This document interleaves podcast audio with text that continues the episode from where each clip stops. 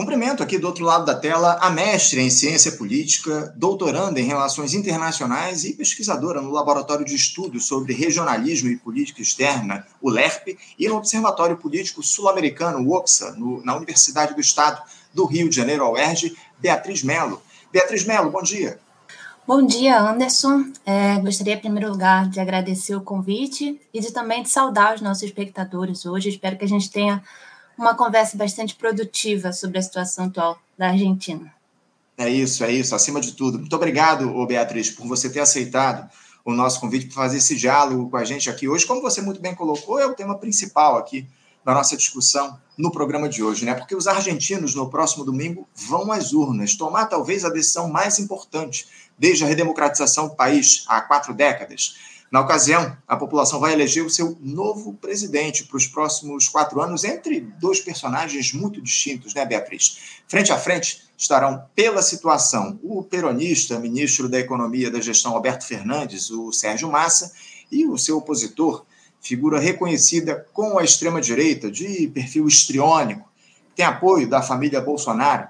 Eu me refiro a Javier Milei, figura aí que escuta vozes e busca conselhos com um cachorro morto.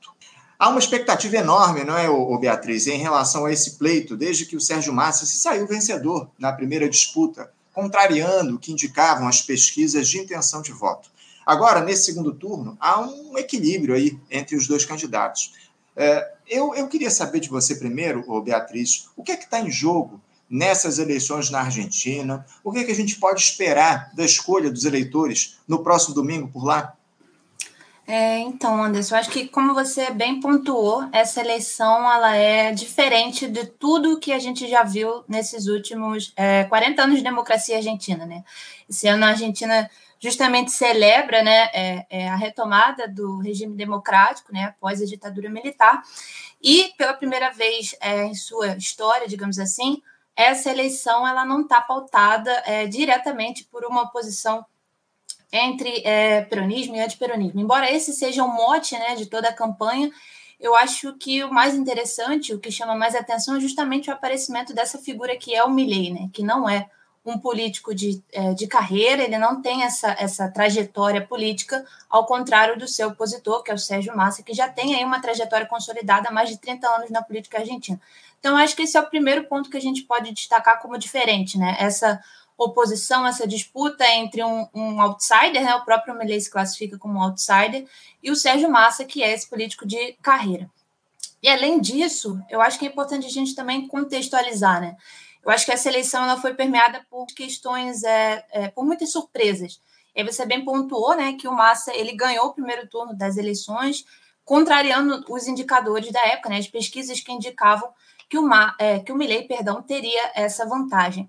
E, na verdade, desde as primárias, né, as primárias que aconteceram em agosto, é, essa eleição vem sendo permeada por, por surpresas e principalmente por instabilidades. Então, o Milley conseguiu ter essa votação expressiva né, durante as primárias, foi a primeira força política, seguida pela Patrícia Burrit, que era do, da, coligação Cambiemos, do ex-presidente Maurício Macri, e o Sérgio Massa, ele, na verdade, ele era a terceira força política né, desse, desse cenário. Então, isso já foi uma, uma, a primeira surpresa, né? O Milley ter conseguido uma votação bastante expressiva.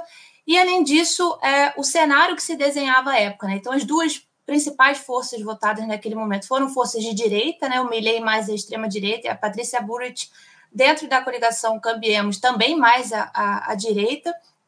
E ali o peronismo como a terceira força política. Né? Foi um desempenho, é, dada a trajetória desse movimento, foi um desempenho bastante é, surpreendente e, e na história, né, no aglomerado, não foi uma boa, é, um bom desempenho do peronismo em si. E aí isso conseguiu ser revertido né, no primeiro turno, então o Massa ele conseguiu recuperar é, parcialmente 6 milhões de votos entre as primárias e o primeiro turno, então isso mostra ali é, a recuperação da força desse candidato que saiu vencedor ali no primeiro turno. Então, esses são alguns fatores que mostram quão estável é o cenário na Argentina. É difícil até da gente prever o que vai acontecer, porque as pesquisas mostram é, uma disputa bem acirrada, né? A diferença entre os dois candidatos gira em torno de 2 a 3% ali dentro da margem. Então é difícil da gente prever, mas eu acho que é um cenário bastante otimista, principalmente para o peronismo, porque o Sérgio Massa, ele, como ministro da Economia, né, ele já vinha exercendo esse cargo desde 2022, então para ele conseguir se sair do turno foi uma surpresa, mas uma surpresa positiva para o peronismo, né, que tem que lidar é, com essa força que é o Millet. Então, é, eu acho que o fundamental, o que pode contribuir bastante para esse resultado de domingo, são, em primeiro lugar, os indecisos, né? E a abstenção, porque desde as primárias a abstenção foi bastante alta na Argentina, e eu acho que é, esse número né, de abstenções pode, na verdade, contribuir para definir quem vai ser o próximo presidente do país.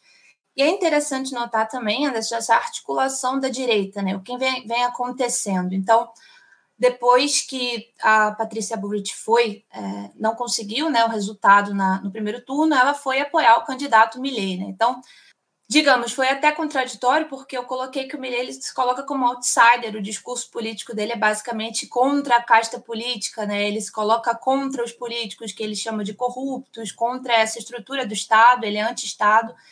E no momento em que ele sai em segundo lugar nesse primeiro turno, né, ele obtém o apoio dessa, dessa fração né, da direita, que é representada pelo Macri, pela própria Patrícia Burrit. Na verdade, ele tem que moderar o seu discurso agora para poder incorporar essas forças políticas e talvez conseguir um melhor resultado no segundo turno. Então, é tudo bastante instável, eu diria, essa, essas, esses movimentos que vêm acontecendo na Argentina desde, prima, desde as primárias, eles são bastante instáveis, somados à situação econômica atual da Argentina, que é bastante preocupante. A Argentina hoje acumula uma inflação na casa dos 140% anuais, é, com 40% da população é, na faixa de extrema pobreza, contando o primeiro semestre desse ano. E fora toda a questão de desvalorização do peso, toda a questão que envolve, é, enfim, a população numa condição de extrema pobreza, enfim, isso tudo vai contribuir para esse cenário que também é bastante instável, né? Então, se a Sim. gente pensar. Ah, perdão, Anderson. Sim. Não, não, eu ia só dizer, eu tenho pleno acordo com a sua avaliação em relação ao que está colocado lá nas eleições da Argentina, que nesse momento elas se colocam mais do que nunca como uma eleição, o que, o que vai definir o resultado, aparentemente, é a rejeição dos candidatos, né? porque há um cenário de rejeição muito intensa em relação ao Milley e também ao Sérgio Massa, que é o atual ministro da Economia e teve um, uma, uma, atuação muito questionada lá na Argentina. O país passa por uma crise econômica muito aprofundada. A gente teve, inclusive, no último domingo, o, o Beatriz, o, o último debate uh, presidencial lá nessa disputa que está colocada, e de acordo com a avaliação dos analistas, o, o Sérgio Massa saiu vencedor nessa disputa. Né? O Javier Milei teve alguns episódios aí, no mínimo bizarros, né? onde ele reclamou de vozes que só ele ouvia, tanto que teve o equilíbrio mental dele questionado pelo candidato peronista. Uh, nesse sentido, você já até deu uma palhinha aqui para a gente. O que, é que pode definir essa eleição presidencial agora na reta final, o, Beatriz? Você vê alguma movimentação mais uh, efetiva que possa fazer a diferença nessa disputa tão apertada que está colocada por lá?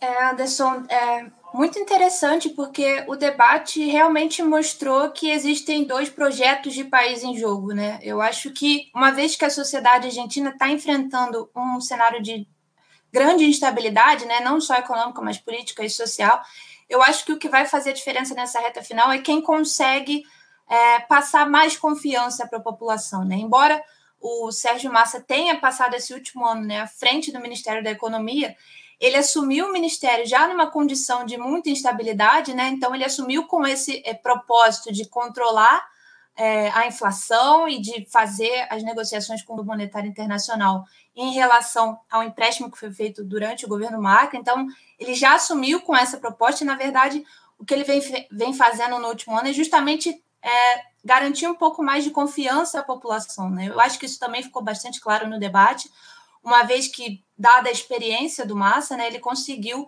se opor a essa instabilidade emocional, enfim, e, e questionar algumas das propostas do Milley que vinham sendo é, ventiladas né, na sociedade, enfim, ah, nos programas de TV, como a própria extinção do Banco Central, a proposta de dolarizar a economia argentina. Então, o que eu senti desse último debate eram dois candidatos é, com propostas de país diferente, mas com o Sérgio Massa mais disposto a passar esse, essa imagem de confiança, né? De alguém que, tá, é, que tenha capacidade de assumir a presidência de um país numa situação é, de grande instabilidade como é, como está a Argentina hoje. Então, acho que o que pode fazer diferença é, nessa reta final é justamente isso, né? Eu acho que o Massa foi feliz ao conseguir transmitir um pouco mais dessa confiança, né? A forma como é, o debate aconteceu, né? Perguntas e respostas mostrou um, um Milley muito, digamos, muito instável, mas não só isso, né? Pouco preparado. Eu acho que eu diria dessa forma, assim. Você vê que embora ele não, não abra mão das propostas, inclusive, inclusive ele bateu bastante nessa tecla de extinguir o Banco Central, né? Ele não tem muita profundidade. Eu acho que isso também uhum. é um grande diferencial, né? Uma vez que ele foi exposto né, e questionado sobre suas propostas, ele não apresentou muita profundidade. E isso gera uma incerteza muito grande. É, isso é algo Mas eu também chamaria atenção para outro. Hum, pode ficar à vontade. Perdão. Fica à vontade. Não, não, eu chamaria atenção para um único ponto que eu acho que o Massa tentou trabalhar muito, né, entre o primeiro turno, que foi a participação das mulheres, né? Eu acho que uhum. o voto feminino ele pode ser muito importante, né, em governos de extrema direita, tal como foi aqui em 2022. O voto feminino fez a diferença no intuito de barrar esse avanço da extrema direita, né? Então acho que isso também pode fazer a diferença agora, como também da juventude e dos setores que podem é, se ver prejudicados com essa ascensão do Milley. Né? Então são inúmeros.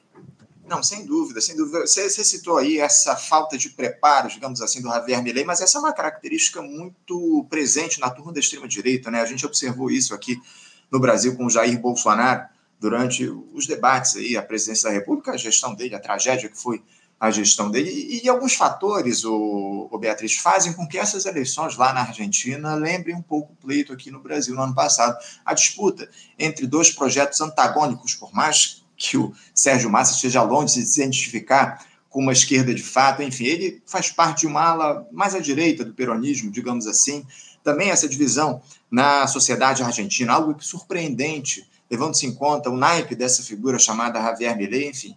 As pesquisas, como eu citei aqui, mostram, como a gente citou, mostram uma diferença mínima entre os candidatos. Eu gostaria que você nos apontasse outras semelhanças aí nessa disputa entre a Argentina, é, lá nas eleições da Argentina, com o que a gente teve aqui no Brasil no ano passado, em 2022, e o que é que esse resultado do pleito, o Beatriz, pode produzir para um país que atravessa uma das mais graves crises econômicas na sua história. Esse resultado, como é que ele pode direcionar a, o, a disputa lá na Argentina, ou, acima de tudo, direcionar o, o, rumo que a Argentina vai tomar ao longo dos próximos anos no que diz respeito não só à política, mas principalmente à economia e à situação social da população?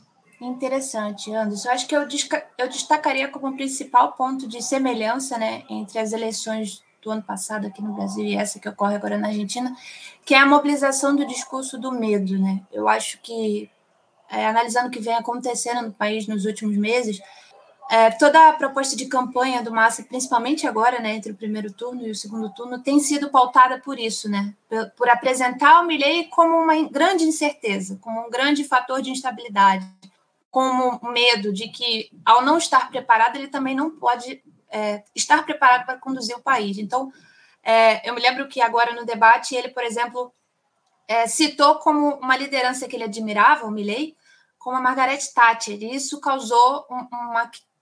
Enfim, causou um problema na Argentina, porque, obviamente, a Margaret Thatcher era quem comandava a Inglaterra quando aconteceu a Guerra das Malvinas, nos anos 80. Então, foi terrível porque mexeu com uma questão é, intrínseca ao nacionalismo argentino.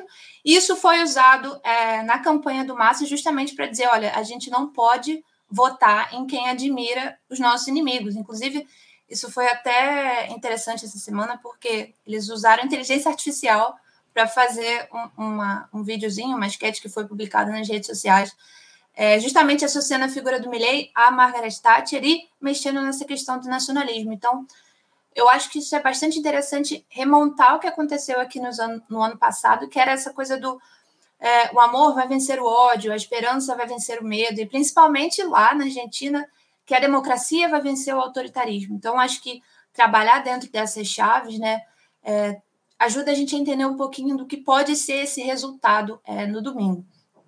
E agora, é, em relação ao futuro, né, eu acho que, como a gente está conversando sobre é, projetos de países diferentes, é, a Argentina passou no, no, início dos anos 2000 por uma crise histórica muito é, em função do que foi o neoliberalismo do país nos anos 90.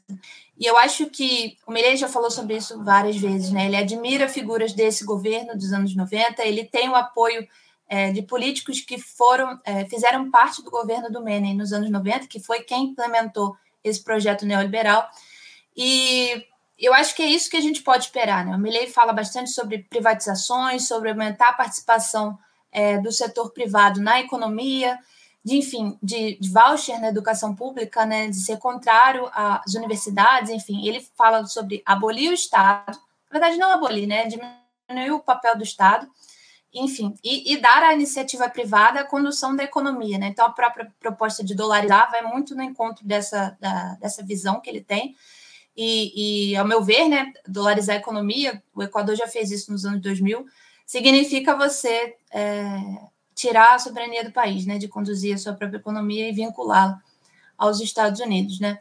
Mas, enfim, e aí do outro lado a gente tem o Massa, né, que segue alguma das bandeiras é, mais tradicionais, embora você tenha colocado, né, antes, o que ele é, é ligado mais a uma, uma ala mais de centro-direita do peronismo, ele não é tão, ele não está tão à esquerda, então, mas ele, ele valoriza muito a integração regional, a parceria com o Brasil, com China, o Mercosul, e principalmente é, essa valorização do Estado enquanto é, condutor da economia. Né? Eu acho que isso também é bastante importante que ele fala muito de proteção ao emprego, de investir na indústria, de investir no desenvolvimento argentino, e óbvio, isso é um grande desafio frente a, a, ao cenário que a gente tem lá hoje, mas é, eu acho que é um caminho é, totalmente diferente do que vem propondo o Milley, né, que fala bastante de privatizar, a gente tem o conhecimento disso aqui não só no Brasil, mas também na Argentina, mas eu acho que são esses dois caminhos, é bastante diferente.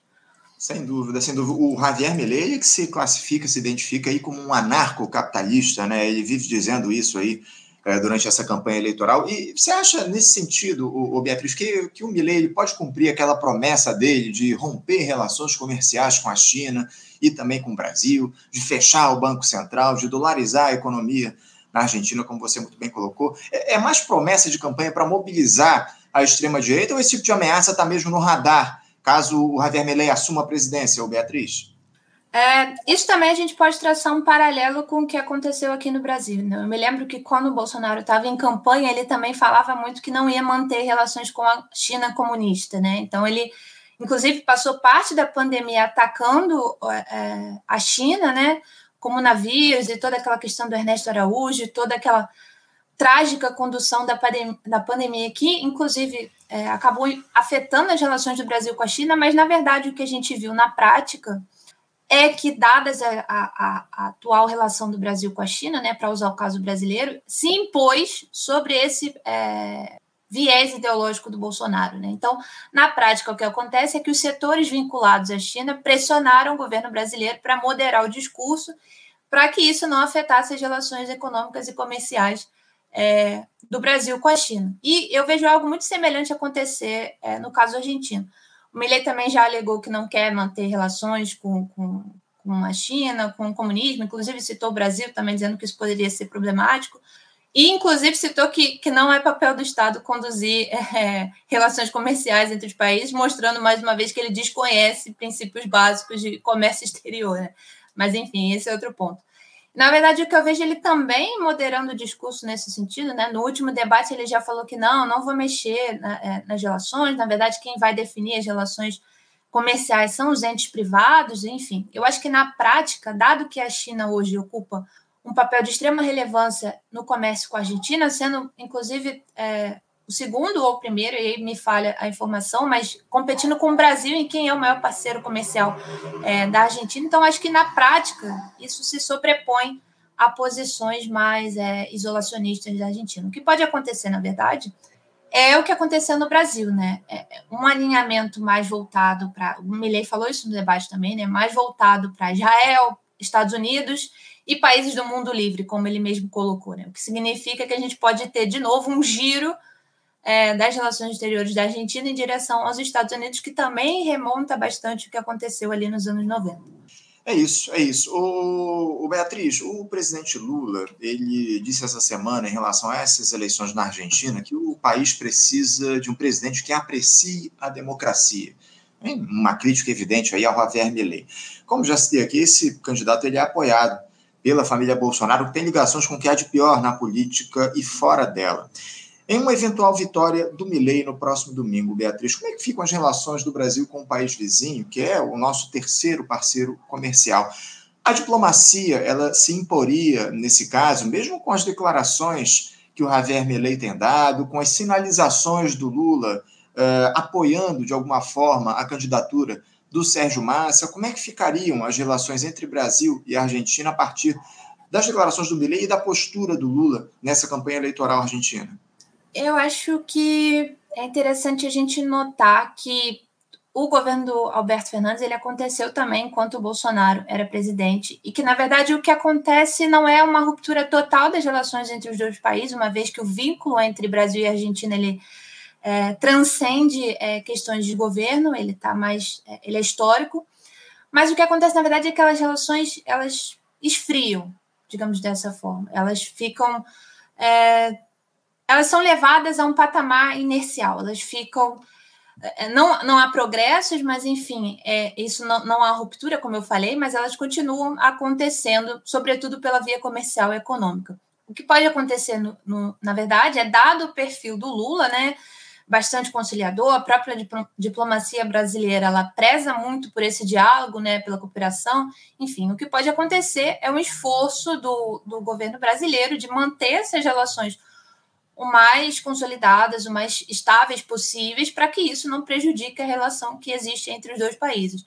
Mas a parte do Milley, o que pode acontecer, como eu disse, aconteceu o que aconteceu é, aqui no Brasil, que foi justamente esse direcionamento mais voltado para outros parceiros comerciais e deixar essa agenda, né, é, que pode ser mais política e social, é, restrita a uma relação mais econômica é, e enfim, comercial, né? Uma, uma agenda mais voltada para essas duas áreas. Mas, enfim, eu não acredito em ruptura, até porque, como eu disse, né, o vínculo entre Brasil e Argentina é histórico, mas com certeza no esfriamento, né? Uma vez que se há convergência ideológica, com, com certeza é, as relações tendem a fluir de um modo mais é, natural, enfim.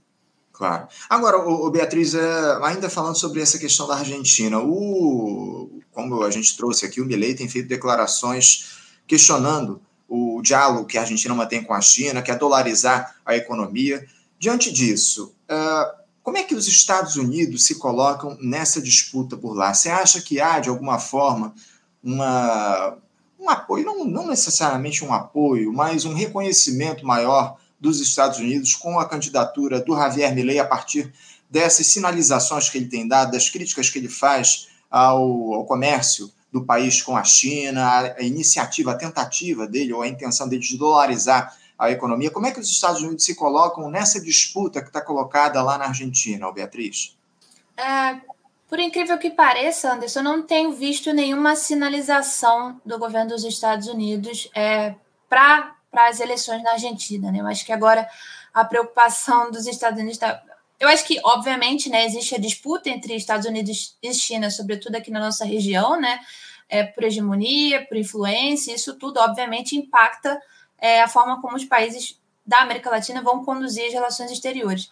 Mas eu não vejo nenhuma movimentação no sentido de preocupação com essa questão da dolarização, até porque em termos práticos, implementar um projeto é, desse tipo, né, uma, uma política desse tipo, vai, vai custar tempo, é, vai custar, enfim, é, bastante recurso, e eu acho que isso ainda está muito no plano das ideias, assim, então acho que isso foge um pouco do radar dos Estados Unidos por conta disso, por ser uma coisa que ainda está muito é, idealizada e que, em termos práticos, não pode significar é, muita coisa no curto prazo, sim no longo prazo.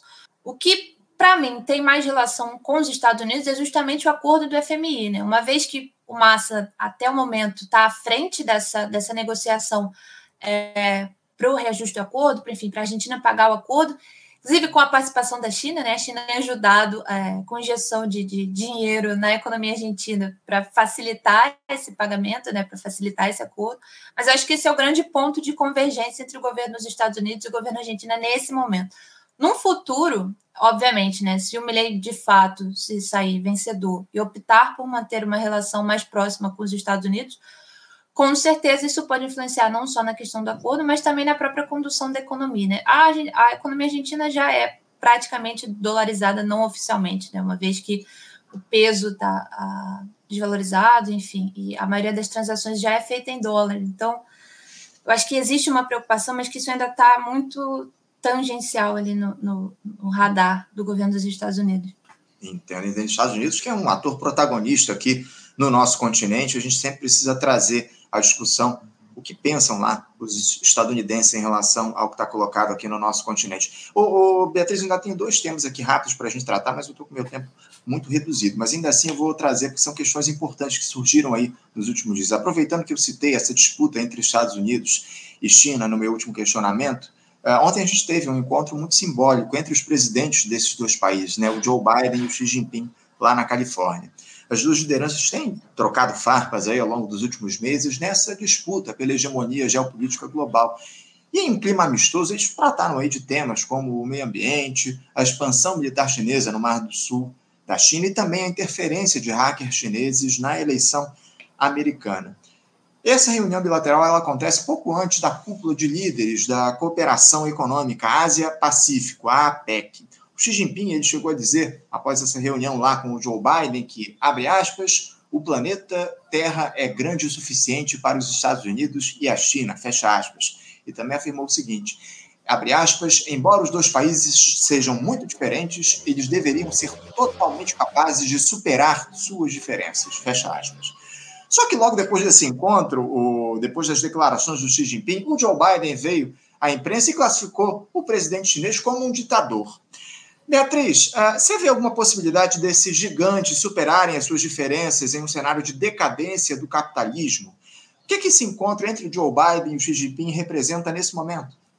É, na verdade, sendo bastante breve, né, uma vez que essa questão é complexa, eu acho que o que a gente vê hoje é um protagonismo chinês é, indiscutível, e, e, essa tentativa de é, aproximação entre o Xi Jinping e o Joe Biden, na verdade, ela vem desse, desse, dessas discordâncias né, a longo prazo, principalmente na questão entre Israel e Palestina, né, uma vez que a China vetou uma proposta do, dos Estados Unidos nesse, nesse tópico.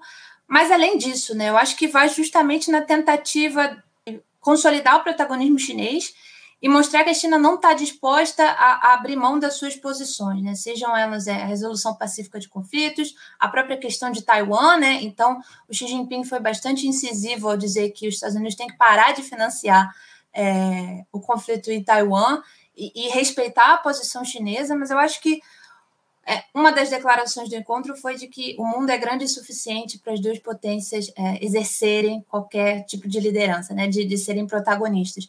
Mas eu acho que o que a gente vê hoje é uma China que fala de igual para igual com os Estados Unidos, né? Que não aceita, é, enfim, não está é, preparada e também não quer é, se submeter ao que o governo dos Estados Unidos propõe. Eu acho que isso ficou bastante claro nessa reunião, né? Com o Xi Jinping é, se colocando como essa liderança é, protagônica, né? Como esse protagonismo.